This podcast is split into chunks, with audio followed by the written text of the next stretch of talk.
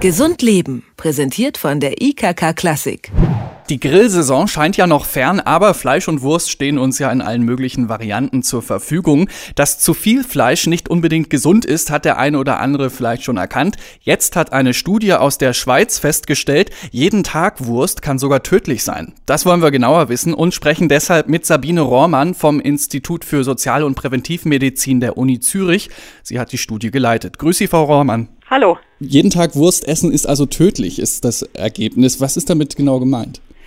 Genau gemeint damit ist, dass Personen, die viel verarbeitetes Fleisch, also Schinken, Salami, andere Wurstwaren essen in größeren Mengen, dass die ein erhöhtes Mortalitätsrisiko haben. Das bedeutet nicht, dass jemand, der jeden Tag ein bisschen Fleisch isst, jetzt auf alle Fälle tot umfällt, sondern dass mit ansteigender Aufnahmemenge eben das Risiko, früher zu versterben, ansteigt.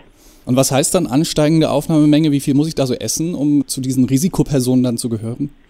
Das Risiko steigt an, je mehr man isst. Das heißt, Leute, die etwa 40 Gramm verarbeitetes Fleisch pro Tag essen, haben ein 9% höheres Risiko. Also nicht besonders hoch, aber statistisch signifikant. Wenn man diese Aufnahmemenge jetzt weiter steigert und Personen, die 160 Gramm am Tag essen, die haben schon ein 44% höheres Risiko, frühzeitig zu versterben. Man sieht also, es gibt hier eine Dosis-Wirkungsbeziehung und je mehr man eben isst, desto mehr steigt auch das Risiko. Das heißt, wie viel Wurst oder Fleisch kann ich denn so ruhigen Gewissens essen, ohne meine Gesundheit zu gefährden? Kann man das in Salamis ausdrücken oder wie auch immer? In Salamis kann ich es Ihnen jetzt nicht umrechnen. Das ist ja abhängig davon, wie groß die Salami ist. Aber was man sagen kann, ist, wir sehen einen, einen statistisch signifikanten Effekt ab etwa 40 Gramm verarbeitetes Fleisch pro Tag. Dieser Effekt ist relativ gering, aber nichtsdestotrotz statistisch nachweisbar. Insofern würde ich das als gefahrlose, in Anführungszeichen, Grenze ansehen.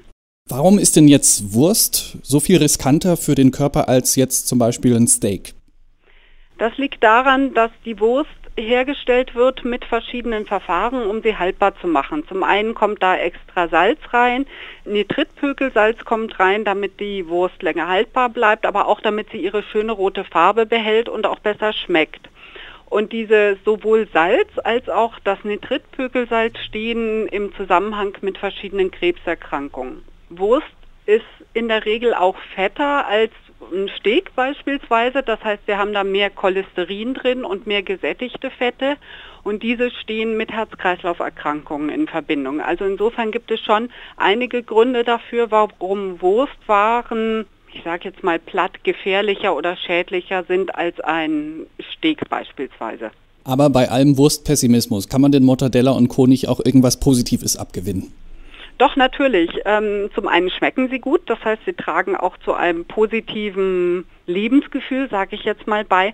Zum anderen ist aber Fleisch auch ein wichtiger Lieferant von Nährstoffen und Mineralstoffen. Das heißt, wir haben da Vitamin A beispielsweise drin, relativ viele B-Vitamine, Eisen, Zink und noch ein paar andere Mineralstoffe. Das heißt, wir brauchen Fleisch auch in gewissen Mengen oder Fleisch macht es leichter, diese Vitamine und Mineralstoffe aufzunehmen. Natürlich kann man sich auch vegetarisch ernähren und das alles bekommen, aber ein gewisser Fleischkonsum macht es eben einfacher, an diese wichtigen Nährstoffe zu kommen.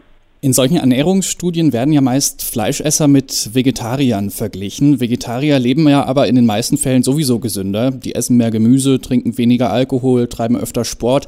Wie vergleichbar ist dann so eine Studie? Wir versuchen das natürlich in unseren Modellen, in der Statistik, wenn wir das berechnen, mit einzubeziehen. Was wir aber auch machen, ist, dass wir zum Beispiel in Untergruppen gucken. Also ist der Effekt in verschiedenen Gruppen der Bevölkerung vergleichbar. Und wenn das der Fall ist, dann können wir sagen, ja, wir sehen einen Effekt und der ist in den Bevölkerungsgruppen eben gleich. Und es liegt eben nicht daran, dass Vegetarier mehr Sport treiben, weniger rauchen oder mehr Obst und Gemüse Gemüse essen. Vorsicht zu viel Wurst, das sagt Sabine Rohrmann vom Institut für Sozial- und Präventivmedizin. Sie hat untersucht, wie gefährlich Wurst für Herz und Kreislauf ist. Vielen Dank, dass Sie sich die Zeit genommen haben. Gerne. Gesund Leben, präsentiert von der IKK Klassik, gibt es auch zum Nachhören als Podcast.